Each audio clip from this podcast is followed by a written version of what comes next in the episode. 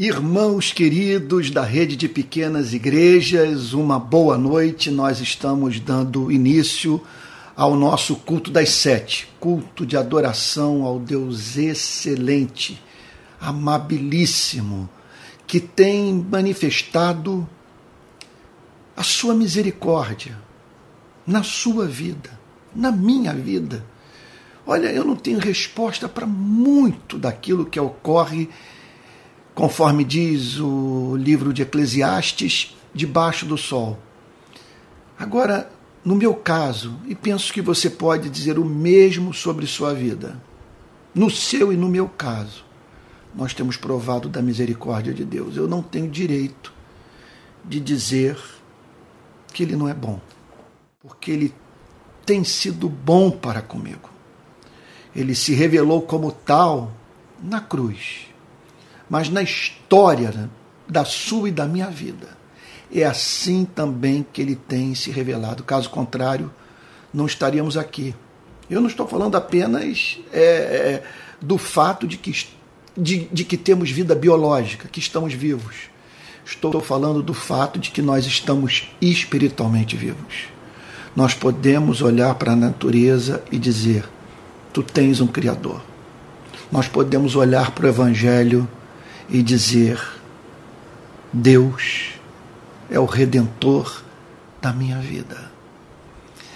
Vamos agora ter um momento de oração, é, pensando nisso tudo, no fato de que Ele é amável e que tem tratado a você e a mim com amor. Pai Santo, Deus de toda graça, bondade e misericórdia, nós queremos nessa noite o adorar em espírito, em verdade.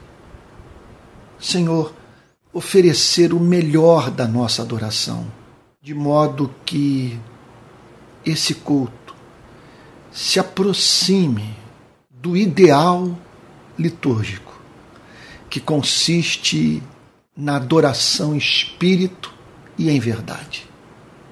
É tudo o que nós queremos fazer prestar culto ao Senhor, nosso Deus, em espírito e em verdade. Então, aceita nessa noite a manifestação do nosso apreço por Ti. Nós o amamos porque o Senhor é amável. Senhor querido, mas quando nós nos reunimos para a oração, quando a igreja busca a Sua face, na Sua luz, ela percebe os seus pecados, porque é impossível nos aproximarmos de Ti e não percebermos as nossas iniquidades. Por isso nós pedimos nessa noite perdão. Que o Senhor afaste de nós as nossas transgressões, Senhor. Que o Senhor nos trate segundo a sua graça.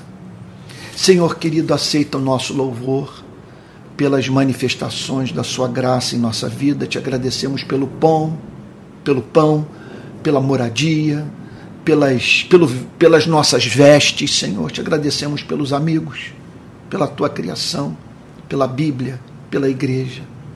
Senhor, nós o agradecemos pela assistência ininterrupta do Espírito Santo.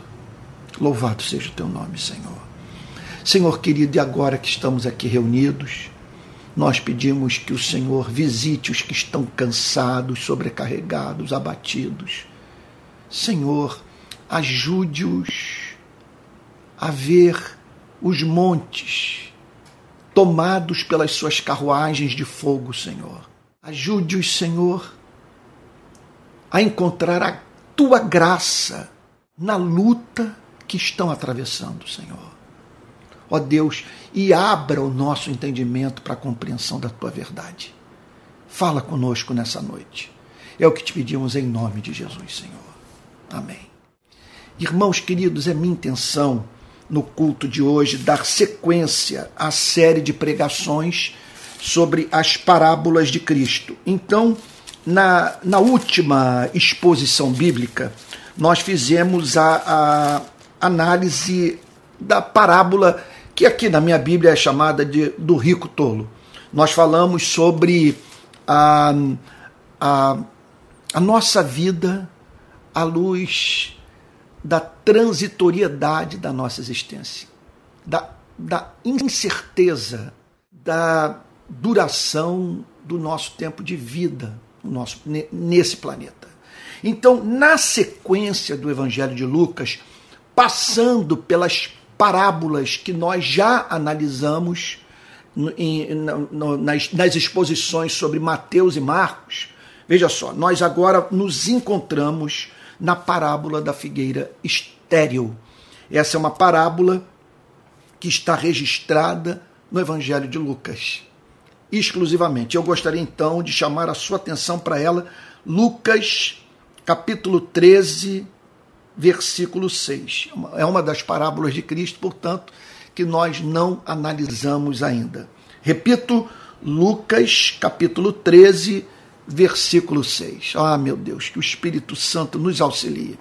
Eu lamento demais que você é, esteja nessa noite, é, humildemente, disposto a ouvir uma pessoa com tanta perfeição. Eu peço que o Espírito Santo o honre e que, por amor a você, me ajude a vencer as minhas limitações, a fim de que a palavra de Deus é, seja comunicada com muita graça, com muita fidelidade e pertinência tá bom? à sua vida, de modo que você possa sentir autenticamente fortalecido espiritualmente, alimentado na mente e no coração.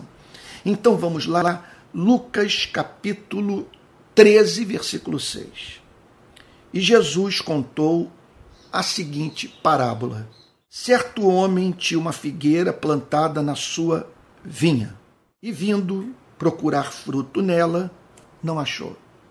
Então vamos parar para pensar nas informações desse versículo 6 sobre esse, esse proprietário de terras, essa terra ou essa fazenda, essa figueira. Sobre o que o Senhor Jesus está falando. Vamos lá, vamos pensar aqui. E é claro que à medida que a gente vai destacando os elementos centrais desse versículo 6, nós vamos inevitavelmente é, pensando, à medida que vamos fazendo isso, extraindo do texto essas verdades centrais, nós inevitavelmente somos remetidos a pensar na nossa própria vida. Olha o que, que o texto diz. Certo homem tinha uma figueira plantada na sua vinha. Portanto, tratava-se de, primeiro, uma figueira que recebera todas as oportunidades é, de frutificar. O texto diz: olha, tinha uma figueira plantada em sua vinha. Não era uma figueira que nasceu é, espontaneamente em algum lugar, sabe, num, num, numa terra sem proprietário.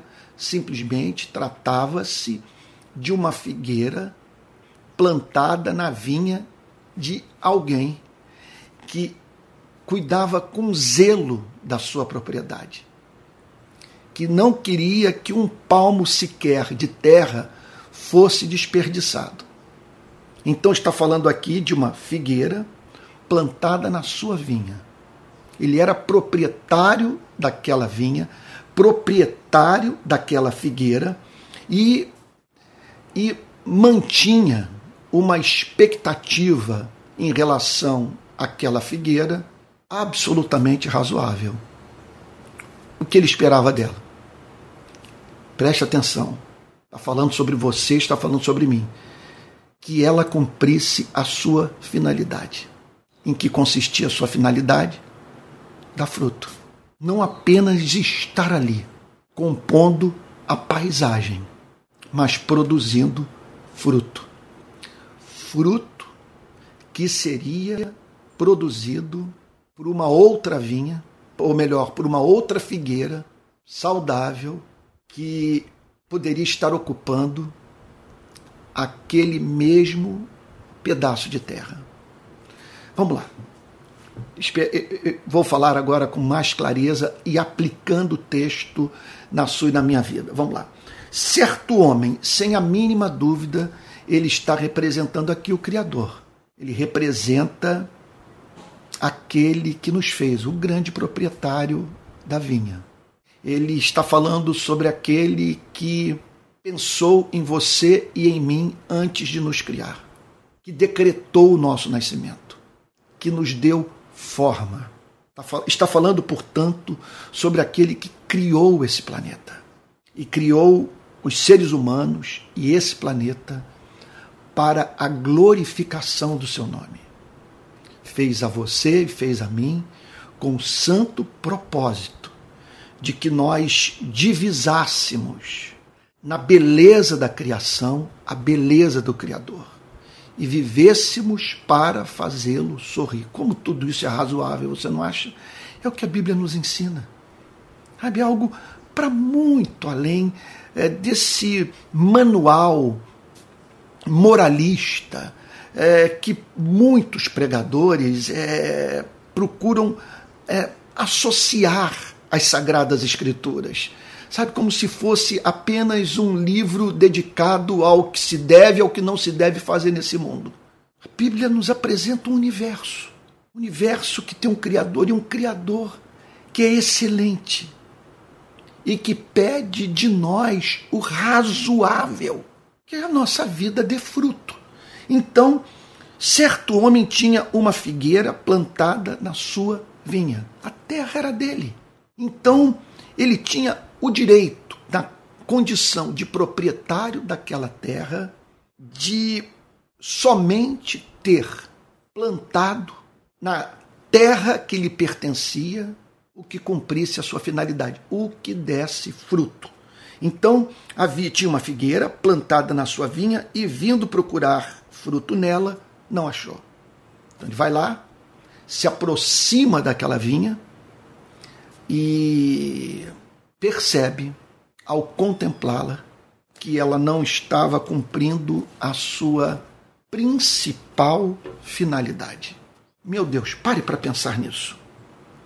Pare para pensar nisso. Eu não estou aqui apresentando um Deus despótico, um, um neurótico, um, um ser incerto, caprichoso, sabe, irascível. Não. É razoável. Nós pensarmos em Deus se aproximando da sua e da minha vida, é, é, a fim de saber se estamos é, frutificando. Aqui nós estamos a anos-luz de distância dessa cultura proveniente de um modo de produção que faz com que o empregador, o patrão, mantenha uma relação meramente utilitária com o seu empregado. Nós não estamos falando aqui de um Deus é, é, é, é focado caprichosamente em resultado. Não é, é, por favor, não associe essa passagem, essa metáfora, essa ilustração criada por Cristo a uma relação utilitarista? Da parte de Deus, de um Deus, portanto, que quer que a gente produza. Ora, o que o texto simplesmente está nos ensinando e o que é afirmado pelas sagradas escrituras inteiras é que Deus criou a você e a mim para o amor. Isso é dar fruto, amar. Você não acha isso razoável? Quando o texto descreve esse proprietário de terra se aproximar da figueira a fim de perceber, a fim de, de, de, de, de se certificar se ela estava dando fruto ou não, quando o texto fala nesses termos, está falando de um Deus que espera encontrar em você e em mim o fruto do amor. É um Deus, portanto, que quer saber se nós temos interesse na felicidade do próximo, se nós oferecemos a nossa vida a Deus e ao próximo a fim de servi-lo, por amor a Deus. Se realmente na nossa conduta diária, pessoas não são prejudicadas por você e por mim. Ou se estamos viabilizando a vida de homens e mulheres criados à imagem e semelhança de Deus.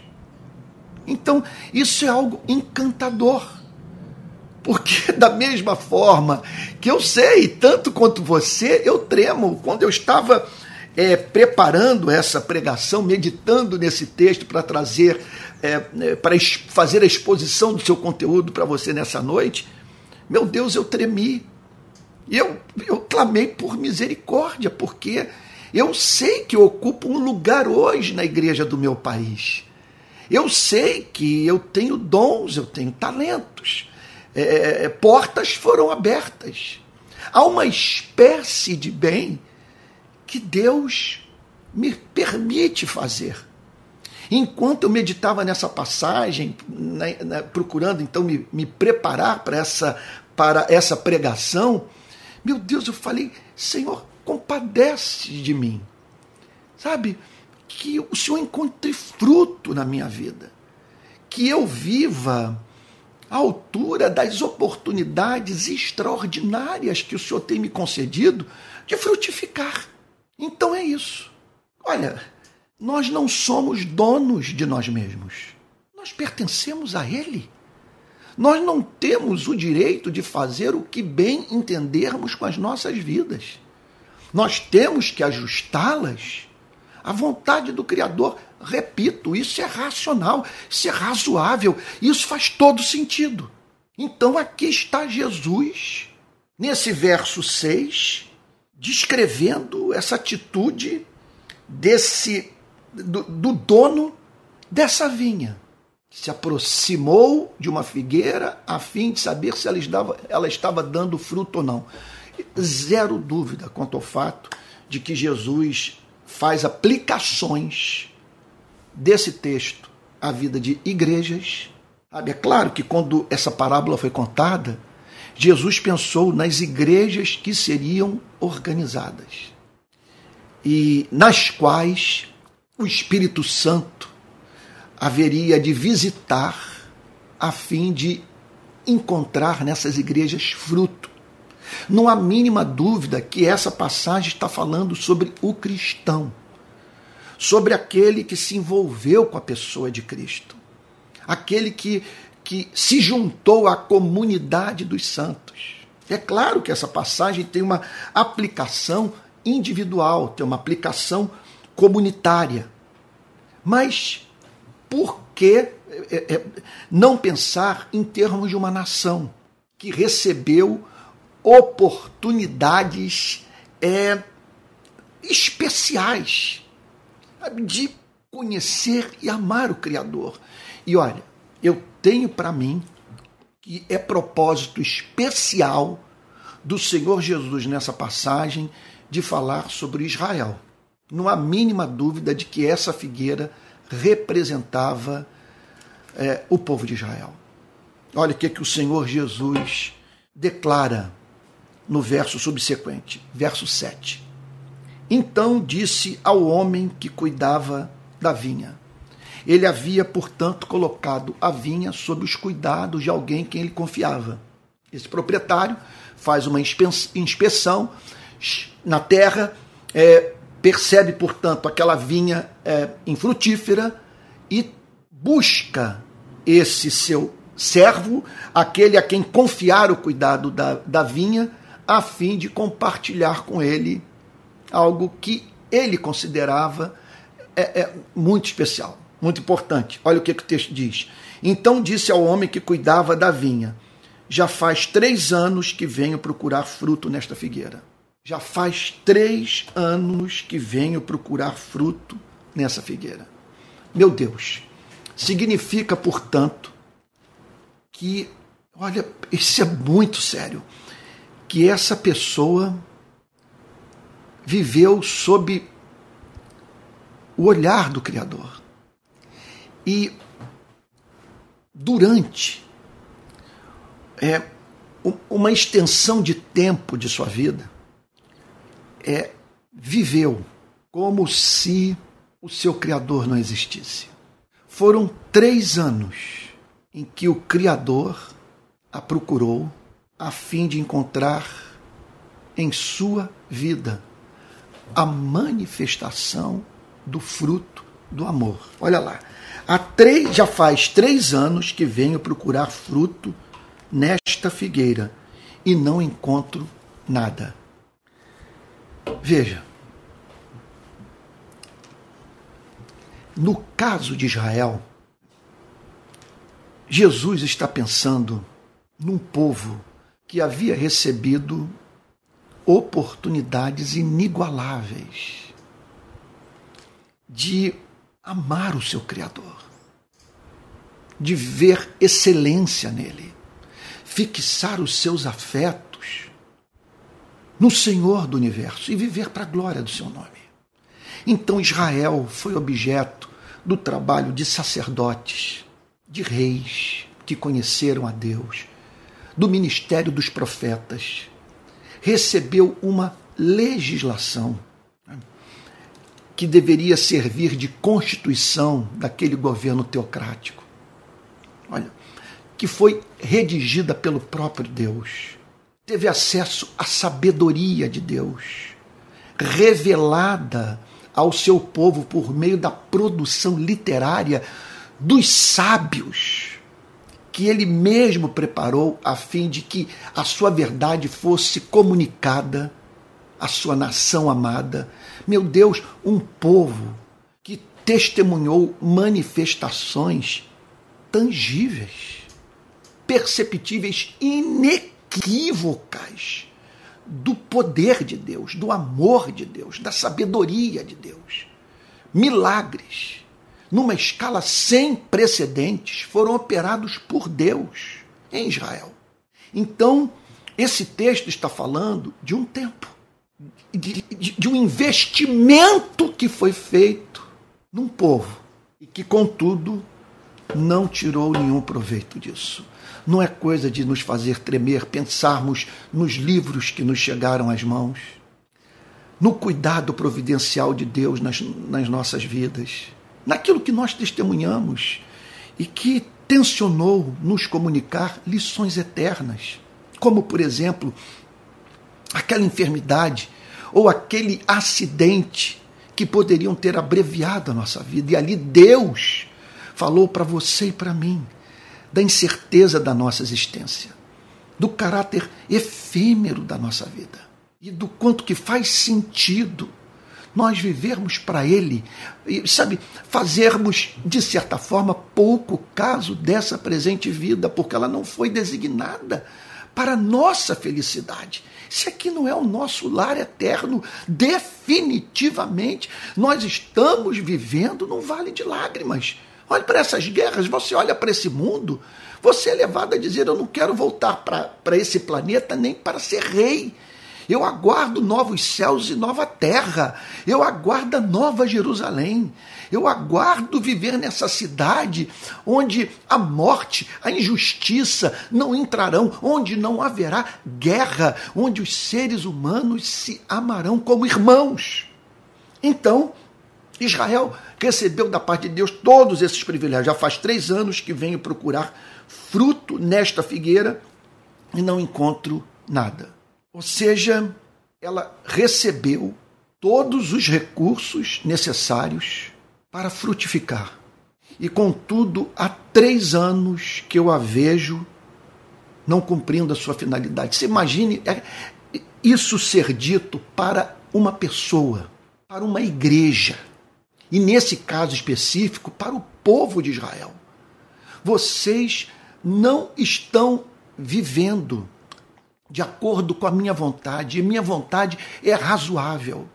E a despeito de eu conceder a vocês é, todos os recursos necessários conducentes a uma vida de santidade. E aí então Jesus prossegue dizendo: portanto, corte-a porque ela ainda, porque ela ainda está ocupando inutilmente a terra. Vamos parar para pensar. Quem olha assim é, é, é levado a pensar num Deus é, intratável, num Deus é, caprichoso, num Deus neuroticamente meticuloso, num Deus que apavora as pessoas. Corte-a, corte-a. Agora, paremos para pensar não, não apenas é, no aspecto gráfico dessa parábola. Sabe? Tiremos a nossa mente dessa figueira literal que não está dando fruto, sabe?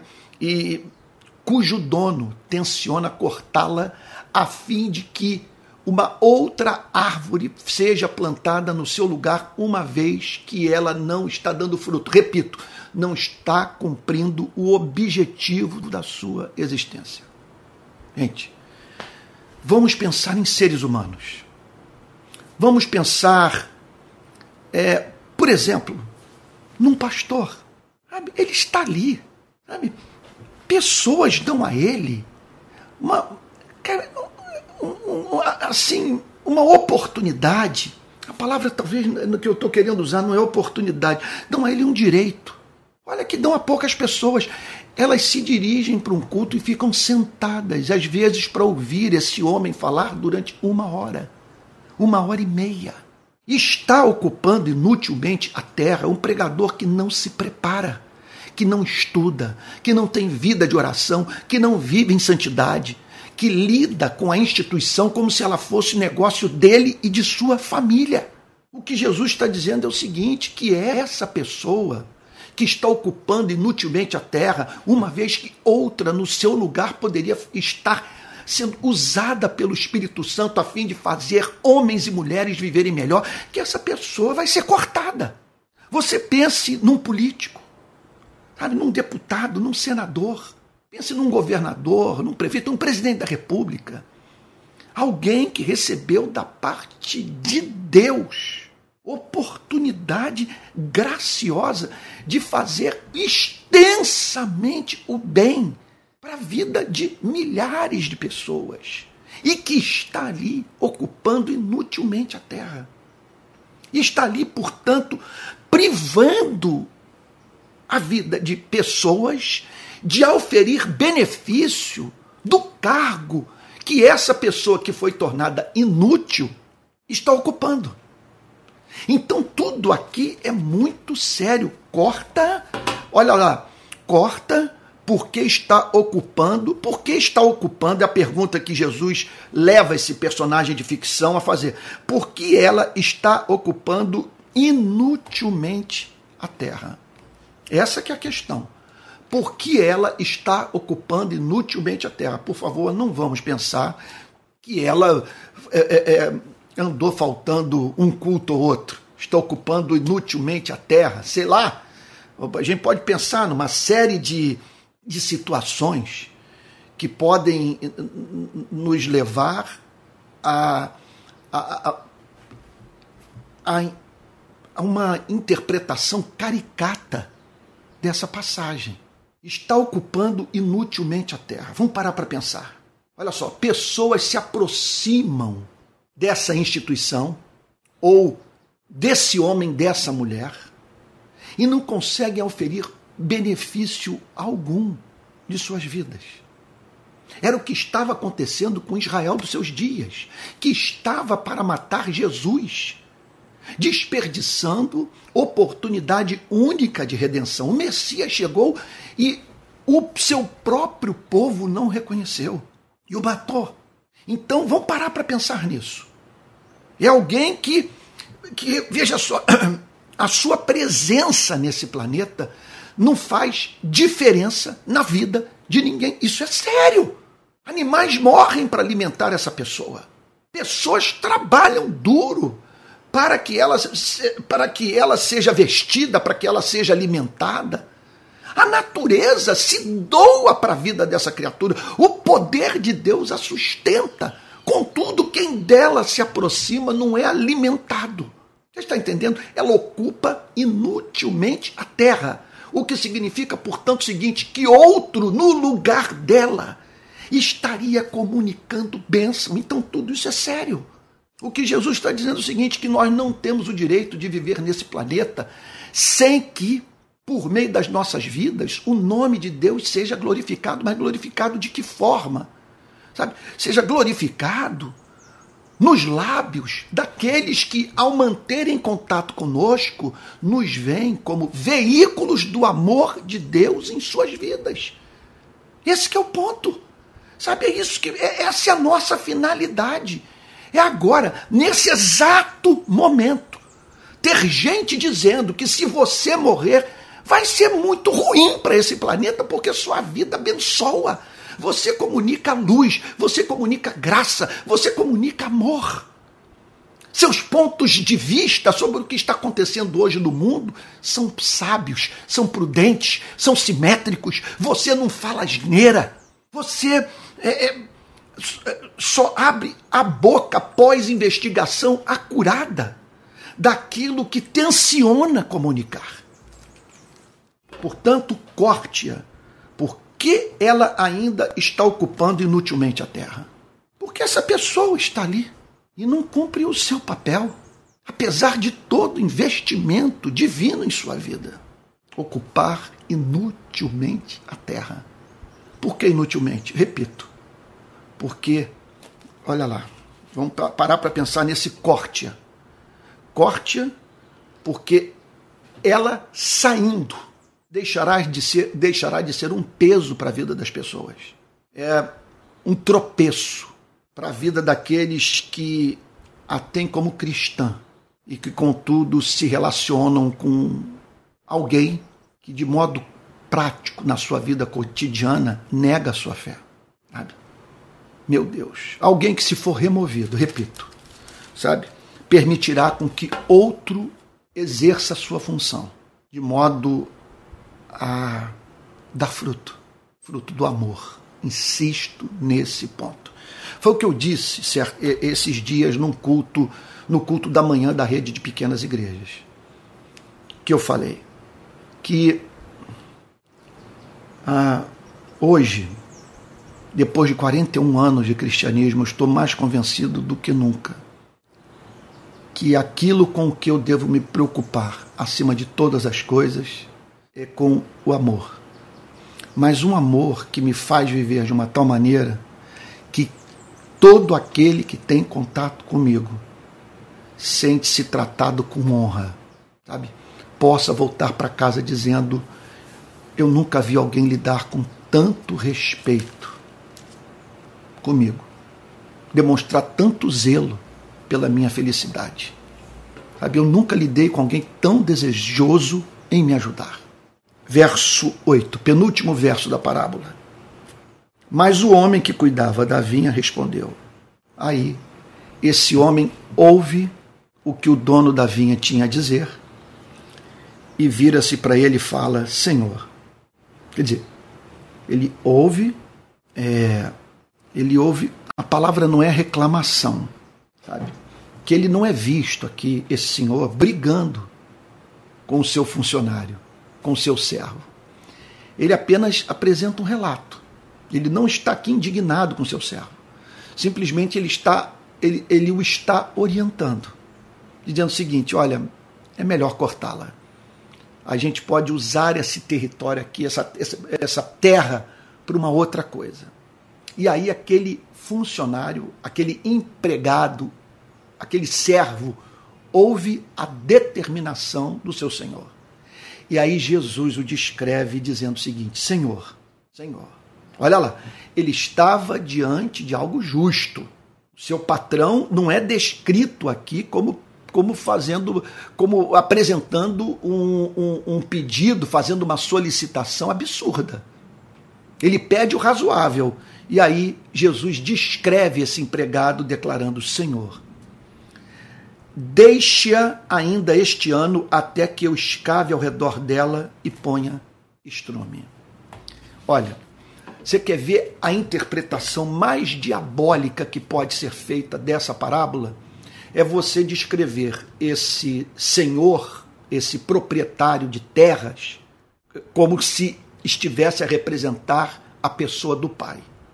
E esse empregado como se estivesse a representar a pessoa do filho.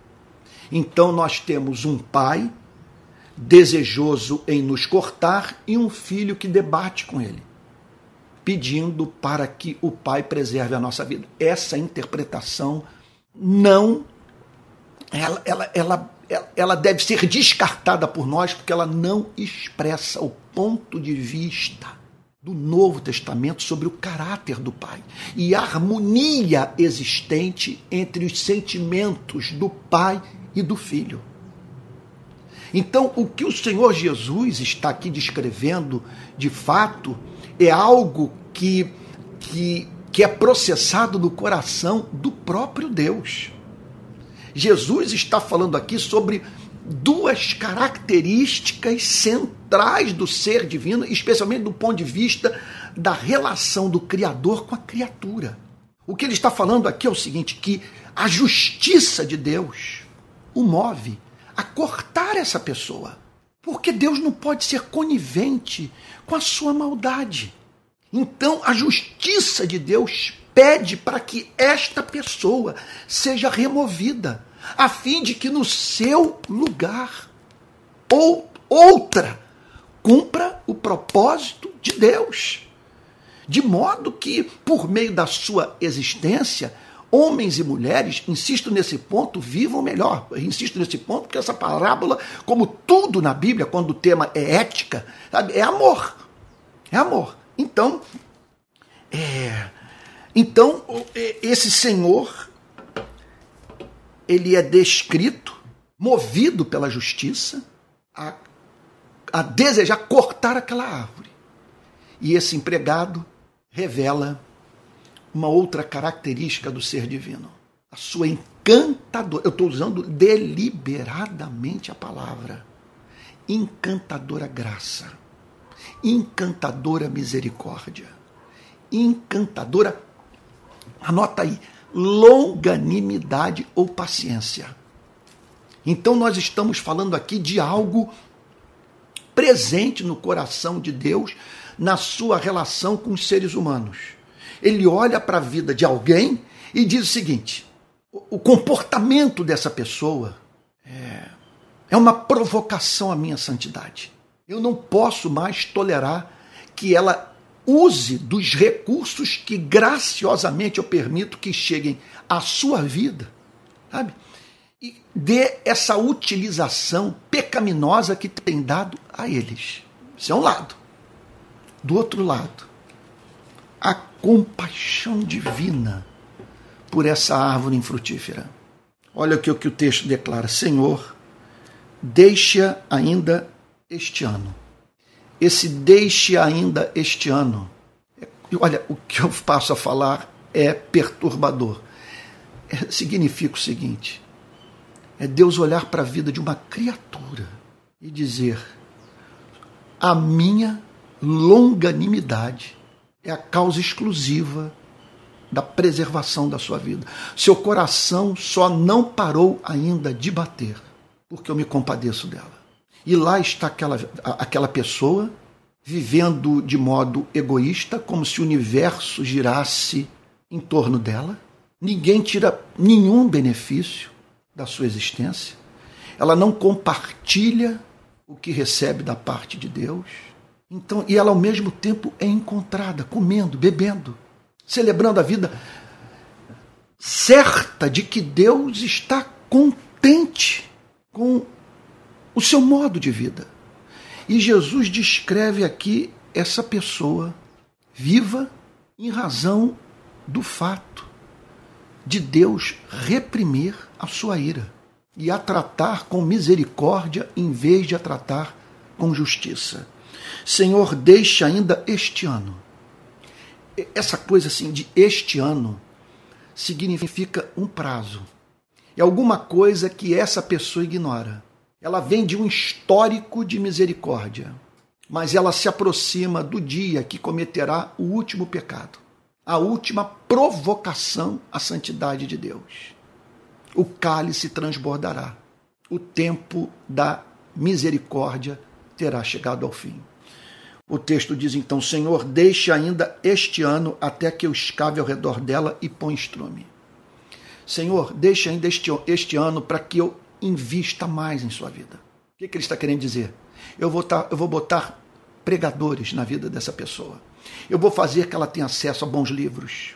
Eu vou tratar dela. Ela vai passar por certas provas que podem levá-la ao arrependimento. Quer dizer, essa pessoa vai receber novas oportunidades de transformação, a fim de que sua vida frutifique. Então, Senhor, deixa ainda este ano até que eu escave ao redor dela e põe estrume. Último versículo. Se vier a dar fruto, muito bem. Se não der fruto, o Senhor poderá cortá-la. Portanto, essa passagem avulta a misericórdia divina, sabe?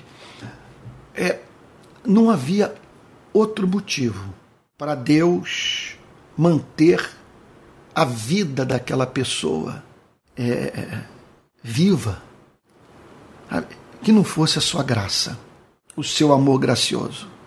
Que apesar da inutilidade da vida dessa pessoa, é, insistia no seu amor, concedendo a ela novas oportunidades de arrependimento, de conversão, de santificação. Vamos amarrar tudo? Vamos pensar aqui no seguinte. É claro que Jesus está nos chamando por uma resposta a essa parábola. E qual a resposta? Que ele espera que ofereçamos aquilo que ele está nos dizendo. Ah, sem dúvida alguma, em primeiro lugar, ele chama a nossa atenção para o fato de que a misericórdia de Deus é a causa de não sermos consumidos. Que estamos de pé em razão da sua paciência infinita. Sabe? Segundo lugar, essa passagem nos chama a tomarmos a decisão de aproveitarmos é, as oportunidades que Deus tem nos concedido de arrependimento, de não fazermos pouco caso desse ato de escavar ao redor e adubar a nossa alma, a fim de que nos comportemos como seres humanos. Como seres humanos criados em mais semelhança de Deus, como seres humanos regenerados, redimidos, tornados discípulos de Cristo. E por fim, essa parábola nos apresenta essa nota de temor. Essa nota de temor. Que há um momento em que, após esse investimento todo da graça, na vida de um ser humano ter sido trivializado, trivializado por ele, que Deus fecha a porta da oportunidade. Meu Deus, isso é assustador e a vida está cheia de histórias que nos enchem de assombro. Então, se por um lado nós temos esses monumentos da graça divina, eu posso dizer que no meu caso eu sou um monumento da graça divina. Porque há 41 anos, olha só, eu vejo Deus investindo na minha vida. Na verdade, é um investimento de 61 anos, que é um, é um cuidado que me acompanha desde o meu nascimento. É, eu tenho um histórico de erros, de dificuldade de aprendizado, de lentidão. É, assim, de entendimento espiritual. Impressiona-me a, a quantidade de perdão que tem sido derramado sobre minha vida. A sua imensa paciência. O quanto ele investe em mim. Até nas tribulações eu vejo esse amor. Me santificando, me enchendo de temor, me levando a passar em revista a minha vida pregressa. O apóstolo Paulo via-se é, de modo análogo. Ele dizia: Eu sou o maior de todos os pecadores. Estou vivo pela graça, pela misericórdia divina. Agora, aqueles é, que revelam a justiça de Deus. E essa parábola tem como objetivo chamar a você e a mim para não servirmos de exemplo para a vida de outras pessoas da aplicação da justiça de uma falta de temor que comunicou, que culminou na aplicação do juízo divino. Eu não quero entrar para a história como alguém que desperdiçou as oportunidades dadas por Deus de viver uma vida santa e que por isso foi julgado por Ele. O que eu espero é que você e eu é, olhemos para essa misericórdia que investe em nós, que amplia é, o tempo da oportunidade, chamando-nos, portanto, para viver essa vida de amor. Amor pelo Criador, amor por tudo aquilo que o Criador ama. Essa é a essência da autêntica vida cristã. Amar a Deus e amar a tudo que Deus ama. Vamos orar? Pai Santo, em nome de Jesus, o teu único filho, nós o agradecemos por essa parábola. Bendizemos por ouvi-la novamente, porque se a estamos ouvindo, Senhor, é porque o Senhor deseja despertar a nossa consciência, chamando-nos para o arrependimento. E nós estamos aqui para lhe pedir: leva-nos, Senhor, à experiência mais profunda de arrependimento. E de modo, Senhor, que esse investimento do teu espírito em nossas vidas dê fruto. Nós queremos hoje lhe dizer que é nosso desejo, Senhor, nos tornarmos vulneráveis ao Espírito Santo, de modo que o Espírito de Cristo faça conosco aquilo que ele bem quiser. Ó oh, Senhor, faz assim, em nome de Jesus. Amém. Amém. Meus irmãos queridos, é, como os irmãos puderam ver, o culto de hoje não foi transmitido em tempo real. Às vezes eu encontro dificuldades com a transmissão.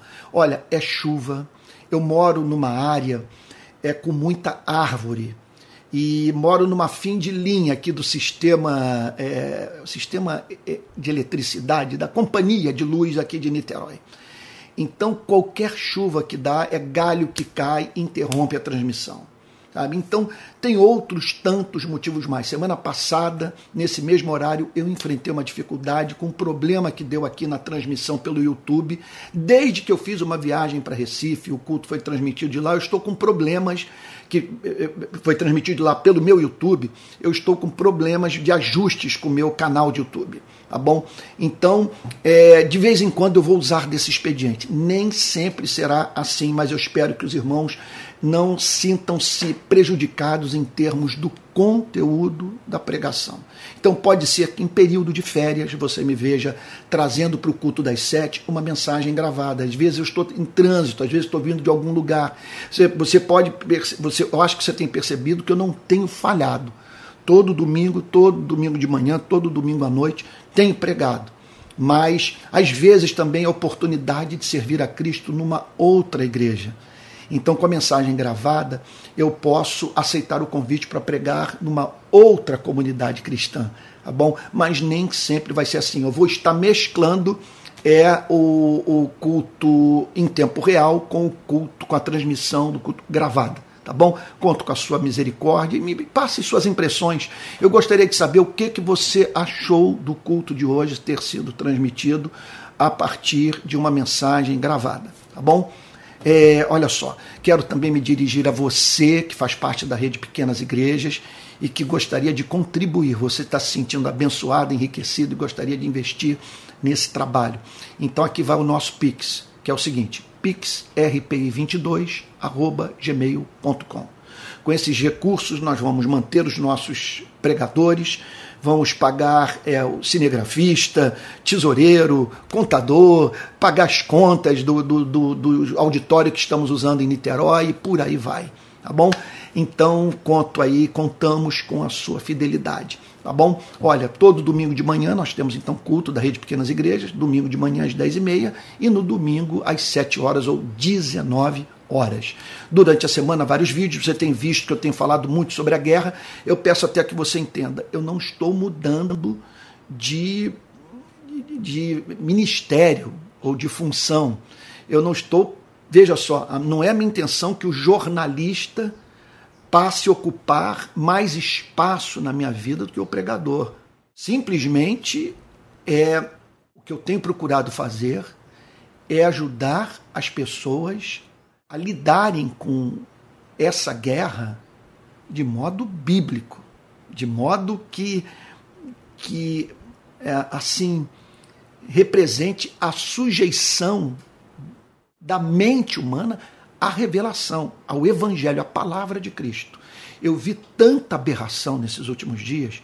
De um lado, pessoas é, considerando o ato terrorista do grupo antissemita genocida Hamas como se fosse luta do oprimido contra o opressor. Não, o que o Hamas fez foi absolutamente diabólico diabólico do início ao fim.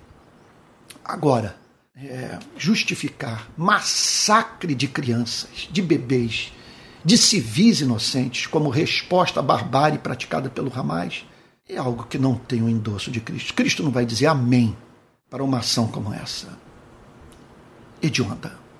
Então, é sobre isso que eu tenho procurado falar, mas, é, como você pode ver, não está contaminando a pregação do domingo. Eu tenho procurado trazer exposições bíblicas todos os domingos, de modo que no meio desse cenário é, é, tão desanimador, frustrante, chocante, é, depressivo, nós possamos estar vivos sabe? Continuando a dizer, as misericórdias do Senhor são a causa de não sermos consumidos, a sua misericórdia não tem fim, suas misericórdias se renovam a cada manhã. Tá bom? Durante a semana, então, vou estar postando vídeos, postando textos e fotos e tal, e espero que em assim é, Deus esteja abençoando a sua igreja, tá bom? É isso. Que Deus o abençoe. Vamos receber a benção apostólica. Essa mensagem vai ser salva e você poderá então compartilhar o seu link com seus parentes e amigos. Vamos receber a bênção. Olha, ah, mais um ponto. Talvez você agora no final do culto esteja falando, ah, eu queria que tivesse mais oração, sabe, e, e música. Nada impede você de agora, na companhia das pessoas que você ama, da sua pequena igreja, de orar um pouquinho mais. Outra coisa que você pode fazer é cantar duas ou três canções Outro ponto também que merece destaque, que é o debate. É a conversa em torno do que foi falado. Talvez você tenha visto verdades que eu não enxerguei, sabe? Ou então algo que o tocou muito e que você gostaria de, de enfatizar com seus irmãos. Então, nada impede de vocês terem mais aí 15 minutos, 20 minutos, meia hora, sabe? Então, em oração, em louvor e meditação sobre o que foi falado. Tá bom? Vamos receber a benção apostólica. Que a graça do nosso Senhor e Salvador Jesus Cristo, o amor de Deus o Pai e a comunhão do Espírito Santo sejam com cada um de vocês, desde agora e para todo sempre. Amém. Fique com Jesus. Aonde Deus o abençoe e o guarde mesmo.